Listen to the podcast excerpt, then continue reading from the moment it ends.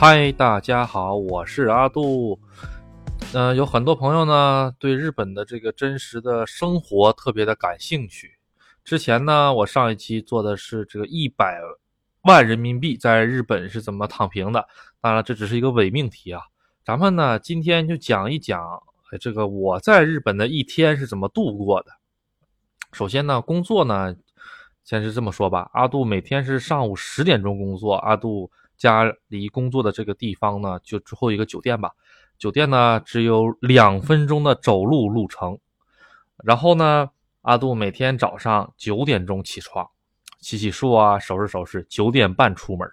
九点半出门了之后呢，下去把我的车给它打着火，热一热车，然后呢坐到车里，然后呢到附近的空宾尼啊，空宾尼跟酒店是反方向的，到反方向的空宾尼大概几百米，买点早餐，然后呢买个咖啡，然后吧就在空宾尼的这个停车场，空宾尼呢就是这个便利店，在便利店的停车场呢就吃很多很多这个样子。日本呢，呃，基本上八点、九点、十点上班的是比较多的，基本没有像咱们中国六点、七点就起来上班的这样特别特别特别特别少。很简单，我们日本的那个市一所就是政府，我们玉电厂市的是八点才开门，有的时候八点半才开门。至于这个邮局，像是这种公共的这种邮局啊，这个邮局呢要九点半才开门。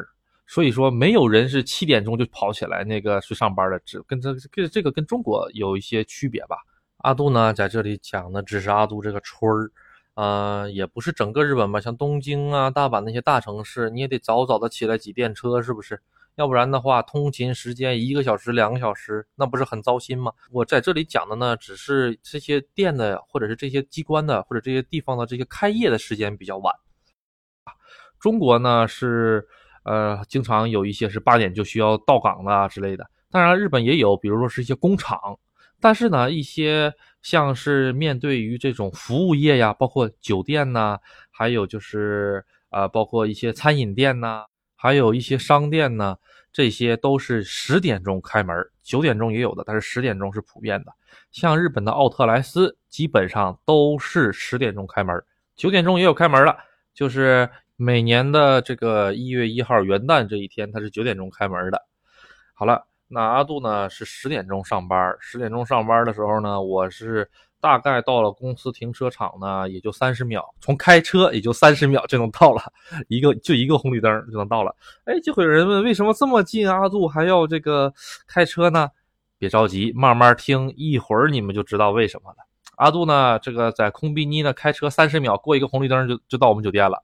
就三十秒钟，每次到我们酒店，我的车的水温都没有上来，因为阿杜开的是一个这个比较什么排量大的一些车的，水温如果一直不上来的话，对车的发动机是不好的。然后吧，我就到酒店了。到了酒店之后呢，基本上，呃，快四十分左右了。然后呢，我因为我我办了出发了之后，我到了那边，我需要吃吃喝喝啊，在空宾的停车场里面，便利店停车场里。然后呢，阿杜就开始这个到工作单位里面去了。进了单位呢，阿杜基本上是去的比较早的，然后呢，我就会开始做一些我的日常工作呀，什么什么什么什么什么的。中午的吃饭呢，大概是十二点，吃完饭了之后呢，然后就开始这个进入午休时间了。哎，午休时间呢，大概是从一点到两点，或者两点到三点，这个是不一定的，看情况。三点之前再回来上岗，因为三点开始入办理入住手续嘛，需要人的时候，那个时候。然后吧，完事儿了工作之后，阿杜就一口气儿干到晚上十点钟。哎，阿杜是每天工作十二个小时的。晚上十点钟了之后，阿杜下班了。下了班之后呢，就开着我的车跑到我们这个村里面最大最大的二十四小时营业的大超市。那个大超市挺大的，特别大，就是马克思八六。我在其他节目中也提到过。到了这个地方的时候呢，从我们家开车大概需要十分钟。这就是阿杜为什么要开车去上班的缘故了，因为我如果不开车的话，我是走不到的。其他的超市都是十点钟关门，嗯，然后呢，阿杜呢，有的时候如果想吃个麦当劳呢，啊，麦当劳是十一点钟关门，我就可以去麦去一个麦当劳。但是想吃肯德基是吃不到的，肯德基跟我一样都是十点钟下班，所以这就是一个比较尴尬的地方。好，好了，然后呢，阿杜回了家之后，然后吃一些东西，洗洗澡，然后喝一喝酒，稍微的。哎，稍微的娱乐一下子，看看手机啊，看看电视啊，基本上就一点了或者十二点左右。这个时候我一天就结束了，然后我每天周而复始。说实话，很枯燥，很无聊。那到了周六周日干什么呢？周六周日的话，就是但是阿杜吧，他的休息不是周六周日，我是星期三、星期四休休息。我这个周六周日呢，就是我休息的意思哈。我休息的时候呢，基本上都是一个人呢。星期三去吃拉面，星期四去吃烤肉，已经定的死死了。为什么说是这样呢？因为我们那个地方不像东京一样特别的大，店特别的多。我们那个地方很小很小的一个旅游城市，一共才八万人。所以说阿杜慢慢慢慢就养成了这种循规蹈矩，每天两点一线，哎，然后休息的话呢就三点一线的这种路，就是这种路径吧。然后呢？呃，刚开始的时候在奥特莱斯工作的时候是经常喜欢骑摩托车出去玩，但是后来到了酒店之后，说实话，每天工作十二个小时，连续工作五六天之后，你哪儿都不想去，别说骑摩托车了，我就想在家里趴着，哪儿也不想去，就吃一顿好的，好好的犒劳一下自己，然后呢，在家里发呆或者打会儿游戏，哎，这个样子呢，我这个两天的休息就完成了，偶尔的，偶尔的，偶尔，哎。阿杜会去钓鱼，钓鱼这件事情阿杜好像没有讲过。阿杜吧，呃，之前因为受到我们店长的，就是酒店店长的这个熏陶，他呢就喜欢钓鱼，哎呀，特别特别喜欢钓鱼啊。然后呢，他有一些竿儿啊、鱼竿儿什么的嘛。然后呢，还有一些东西呢不用了，就是淘汰下来了，就给阿杜了。阿杜吧，对钓鱼这个东西呢，说实话没有什么兴趣。我对钓鱼的兴趣只存在于一点，就是能够免费的。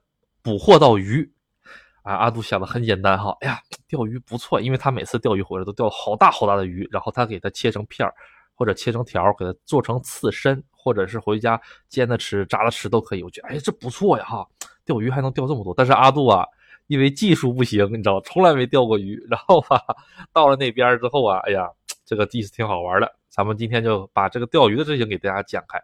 首先呢。日本是有这种特别大的这种渔具连锁店，啊，也可能不是连锁的啊，但是特别大，里边什么东西都有的卖。然后呢，到阿杜到了那个里面之后呢，说我有个什么什么样的杆儿，我想配个什么什么线什么，哎，那个服务人员都服务特别好，全都给你捣好了一套。然后我就说我是新手，我根本不会系鱼线，他还教我怎么系。当时那边的店里都有宣传单，每个宣传单就是这个宣传单是就是写的这个鱼线怎么怎么怎么怎么怎么系，这个不这个不应该叫做宣传宣传单吧，应该叫做普及知识的一种单子。然后呢，其他的那个柜台上呢，还放着一些我们附近的一些可以钓鱼的一些港口，包括那些港口，还有那些堤坝上的营业时间呐，还有停车场的情况啊，包括收不收费啊什么的。阿杜呢就挑了一个人比较少的地方，但是开车距离稍微有点长。这个这个地方在哪里呢？在西伊豆。首先呢，我们玉电厂下面就是这个伊豆半岛。伊豆半岛其实就是远古的这个火山呐喷发形成的一个岛。它呢其实是个很大很大的地方，它里面呢也有很多很多原始森林。这个伊豆。半岛吧，阿杜之前没有讲过，但是我摩旅之前去过很多次，这个地方是一个很不错的伊豆半岛的温泉，还有就是它的这个自然环境特别好，因为那个地方基本上哈只有一些旅游景点，没有什么说是工厂啊、那个商业基地啊这些地方都没有，基本上全部都是旅游景点。因为说实话，伊豆半岛就相当于是呃东京的一种后后花园。因为后东京有两个花园嘛，说是一个是香根山，嗯，和那个房总半岛那边，另一个呢就是这边伊豆半岛。当然了，伊豆半岛可能更有名，大家可能也都听说过。阿杜呢到的是伊豆半岛，从我们玉电厂往下开，开到这个昭金市，就是阿杜以前讲过的被动漫改编的那个城市昭金市。昭金市再往下一点点就是伊豆半岛。伊豆半岛分为东伊豆和西伊豆，就是东边西边的问题。呃，西边和东边呢，他们两个景色呢是有一些变化的。基本上呢，西边的这个地形呢会更加崎岖一些，东面呢会平坦一些。所以阿杜呢，当时选了一个比较近的这个西边。啊，包括阿杜讲过，之前有一次就是坐那个船去那个弹岛，记不记得啊？如果是我的忠实粉丝，应该能知道，就是去那个昭金市，还是讲昭金市那一期的时候，它有个弹岛嘛，就是以去弹岛那条路再往前走，大概十公里到二十公里。就到了那个钓鱼的地方了。到了钓鱼的地方了之后呢，有个老大爷，哎，然后在那边打个太阳伞，那前面放了一个就是那种铁罐头一样的瓶子，顶上有个牌子，顶上写的是停车一天五百日元，啪投五百日元进去，老赖就把那个绳子给我解开，然后我就可以把车停进去了。然后嘛，这个地方有个什么好处呢？就是它旁边有卖这种鱼饵店的。大家都知道钓鱼嘛，钓鱼不都要要鱼饵嘛，是吧？说实话，日本的钓鱼基本都是钓海鱼，很少很少很少很少有钓那种河鱼的，或者是那种养鱼池子里面的也有，但是很少，基本上都是钓海鱼。钓海鱼用什么呢？用活饵用的多一些，就是用活着的那些东西，或者是用一些怎么说呢，味道特别大、特别剧烈的一些、特别特别臭的那种东西。阿杜吧，就到了那个地方，第一次我就说我是新手，哎呀，我我这个呃买点什么样的好呢？然后那个慈祥的这个卖鱼饵店的这个老奶奶和他就说，哎，这个好用，这个好用。然后呢，我就买了一袋儿，花了多少钱呢？花了七八百日元。大家都觉得有点有点肉疼啊，七八百日元买个这个东西，你要上超市，七八百日元都能买个两斤的鱼了。嗯，确实，我想应该没有问题，我能钓到大鱼。后来呢，阿杜就拿着这个七八百日元的这个将近五百克的鱼饵吧，啊，就慢慢按照他的说明书上来钓，来钓，来钓，来钓。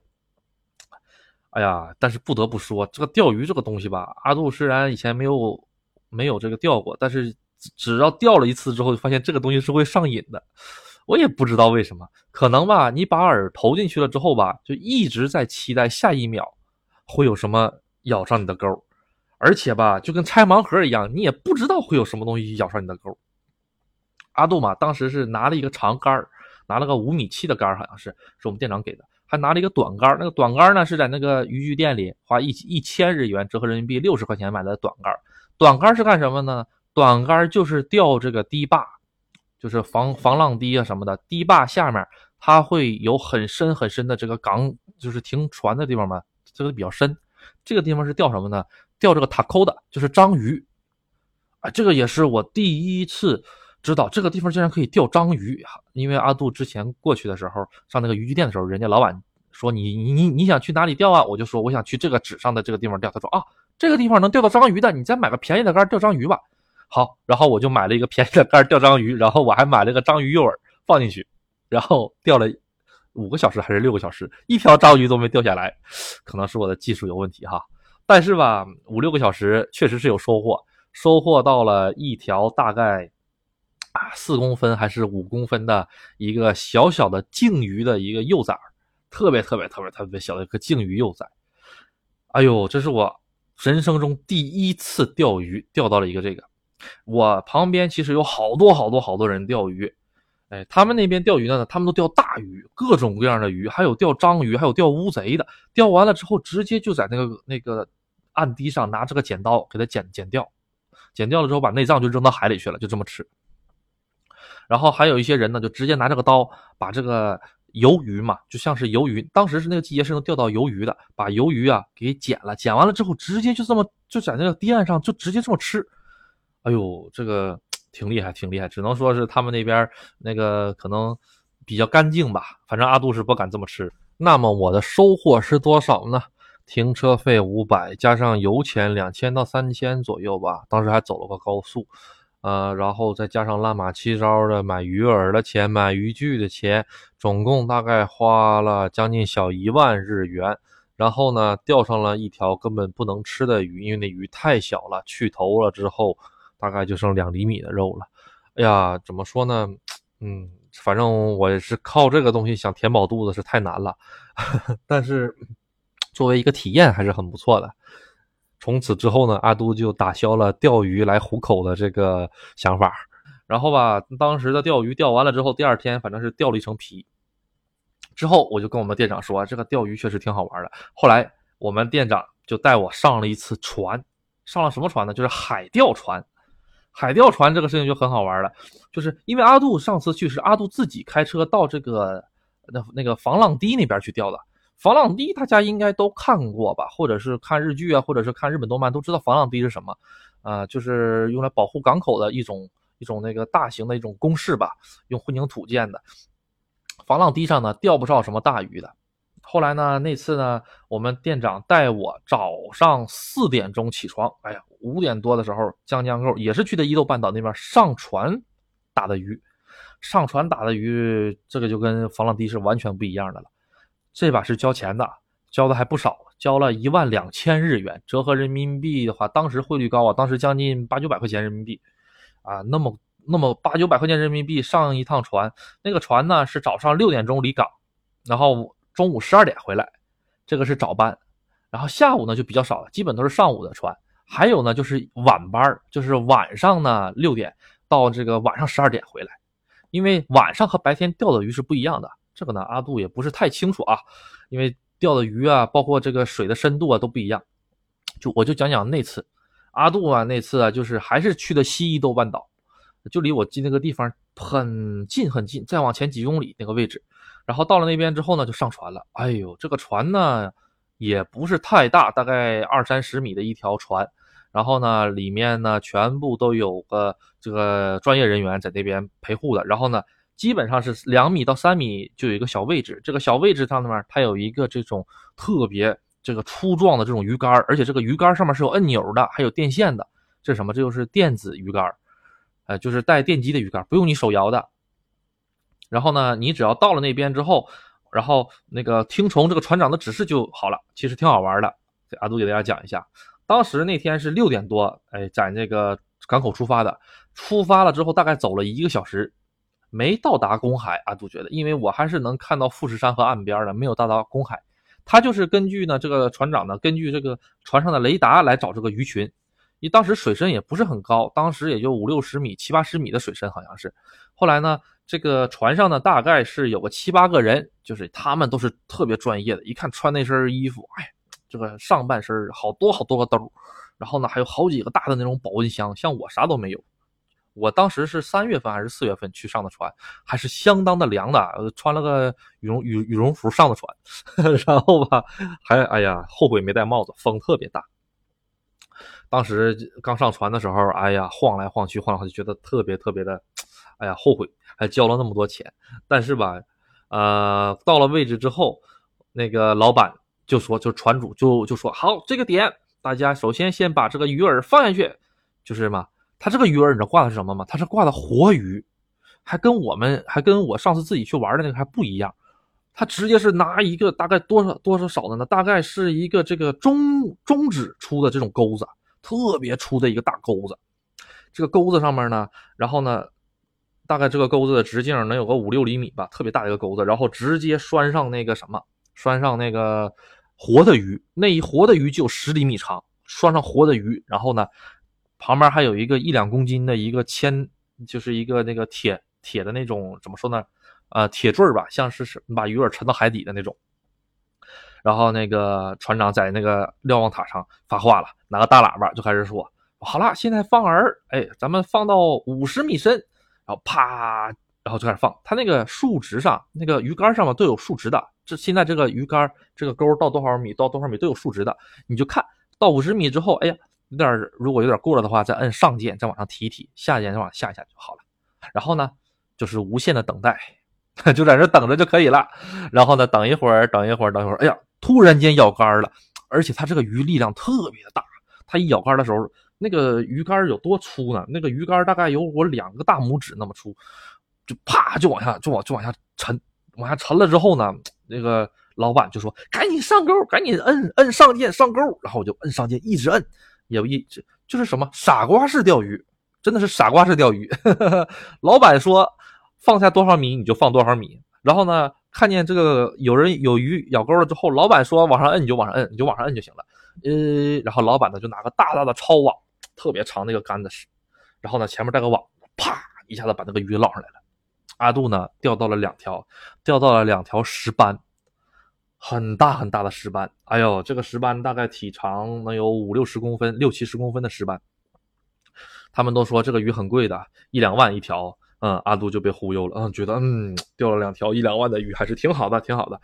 然后呢，我们店长当时也跟我们去的，我们店长是钓了很普通的那种。青青鱼吧，就像是青花鱼那种鱼，也是很大。还有人钓到了一些那个小型的金枪鱼，啊，因为分季节嘛，有的时候能钓到，有时候钓不到。总之呢，当天呢，呃，在各个海岸跑来跑去，跑来跑去，他是怎么呢？你只要交了上船费，上了船之后，你钓多少鱼都可以带回家，没有人管你的。你就是钓两百条，钓三百条，你只要能扛回家，都是你的，就这个意思。他只是收个这个燃油费啊什么的。然后到了那边之后呢，阿杜其实挺开心的。然后把那两条鱼呢，刚打捞上岸的时候啊，他们这个店家服务真是棒，真不愧是拿了一万两千日元，这个直接这个箱子里面冰都给你准备好了，啪啪往里面一放就 OK 了。哎呦，这个当时是挺好。至于那两条鱼是怎么办的呢？后来后来就是上了岸之后呢，船家给的那种免费的免费的那种大的泡沫箱，然后呢。装到车上了之后运了回去，运了回去之后呢，麻烦我们店长给他片成了刺身，石斑刺身，哎，然后呢一半刺身了，一半阿杜给冻了起来，冻了起来之后呢，然后就给他那个呃慢慢吃，煎着吃，炸着吃，烤着吃，就这么吃了，味道呢确实是很新鲜，很新鲜，啊，很难得的，很难忘的一次那个船上钓鱼经历，嗯。中国好像也有，但是的话呢，基本上近海是没有，你得去一些像什么西沙、南沙那个地方，好像是有这种活动，啊，这个阿拉杜就不是太了解了。反正啊，日本是有，而且日本还是这个样子。你想想，我阿杜当时是四点钟起来的，四点钟起来就得往集合往那边走，太早了。所以呢，船主那边他是有一个住宿加钓鱼的项目，哎，你在这边住一晚。然后第二天一早，哎，直接从这个船东家出发，这样不就省了来回来回的这个路程了吗？他有这个住宿的，住宿的基本上是两万一天左右啊。然后呢，可以上这个船东方，就是这个船主的船嘛，挺好的，挺好的。这个确实是，如果那个以后有机会上这个日本玩的话，可以去体验一下这个项目。这个项目日基本上全日本都有啊，而且价格也不贵，一千多块钱人民币。呃，一位既能住，还能在里面吃啊，而且呢还能钓上海钓鱼，这挺好的，挺好的。如果是纯游客的身份呢，你可以到了那里面呢，他是你先住一晚上，下午三四点钟去入住，四五点钟去入住，入住了之后呢，他会给你供一个晚餐，那个晚餐就是相当的丰富，全海边的东西，什么刺身呐，什么各种螺啊、螃蟹啊，什么都有。然后呢，第二天早上六点钟的时候呢，你就。那个吃个早餐之后，他们店家也会给你准备早餐。准备完早餐之后，你就跟着他们上船。上完了船之后，哎，中午十一点、十二点回来了。回来了之后，直接把你打上来的鱼送到店家，店家直接就给你加工再做出来。一千块钱一个人，嗯，其实挺合适的。阿杜觉得，因为这种感觉你是你是感觉不到的，就是就是体验不到的，在咱们国内很难体验到。可能也有啊，可能也有。嗯，但是毕竟是在日本搞这个，我觉得应该是更好玩一些吧。如果有机会来伊豆半岛体验这个，那是最棒的。为因为什么呢？因为这个西伊豆半岛，它是能完完整整看到富士山的全貌的。也就是说，你如果是在海上的话，你可以看到一个完整的富士山，然后它的下边就是在海里。就是怎么说呢？就是说富士山的倒影倒映在海里的那种感觉，特别的漂亮。但是你如果去东伊豆半岛，你就看不到，因为呢它有这个箱根山挡着，所以你就根本看不到完整的富士山。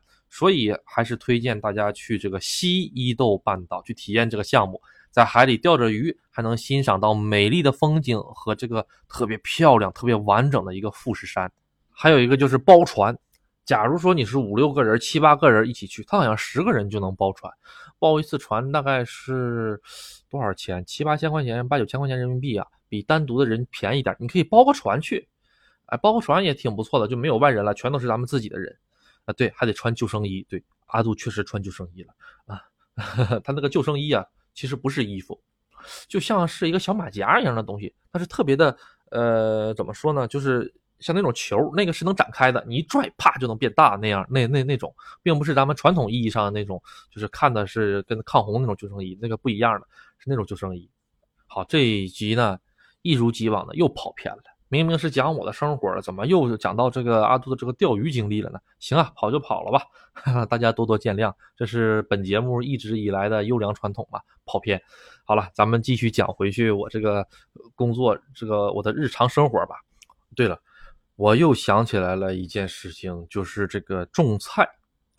其实啊，这个日本人也是特别喜欢种菜的，就跟咱们中国就是怎么说呢？有很多的老年人吧，特别喜欢在这个公园啊，或者是在这个小区的花坛里面种菜。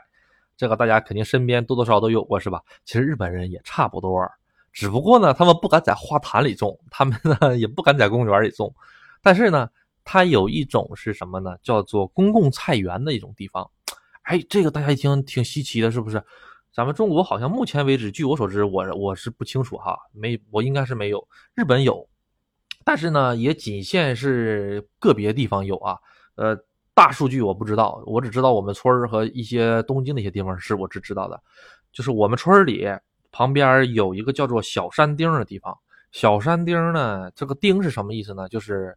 日语叫做马七，马七呢就是一个特别特别小的一个城镇，就相当于庄什么的那种村儿的那种感觉，哎，那个是真，这个是真村儿了啊，挺小的。它那里面呢，它有一个公园叫竹饼公园竹饼公园里面呢，它就有一块公共菜地，这公共菜地是很大的面积的，你想种什么都可以。这个菜地是怎么申请呢？第一点，你需要是这个小山町的这个村民才可以。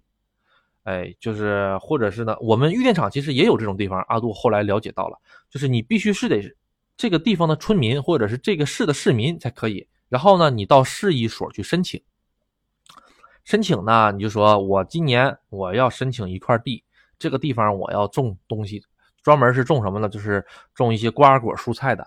哎，可以，而且价格也不贵，一年大概是几千日币，也就是。啊，两三百块钱人民币那种感觉，这个地方有多大呢？大概是五平到十平左右，五平到十平的土地，啊，其实很好的。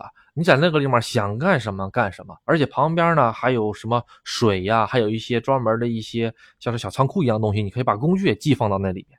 比如说是我那个周六周日我租了一块地之后，我没事了，我就想上我的地里去收收割呀，或者除除草都可以。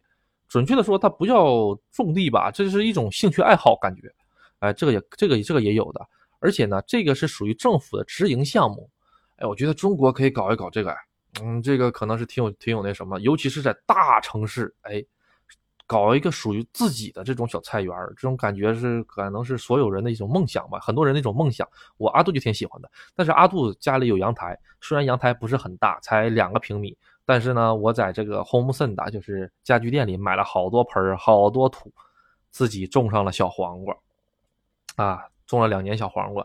这第一年这个黄瓜呀，简直了，长得太快了，吃都吃不过来呀。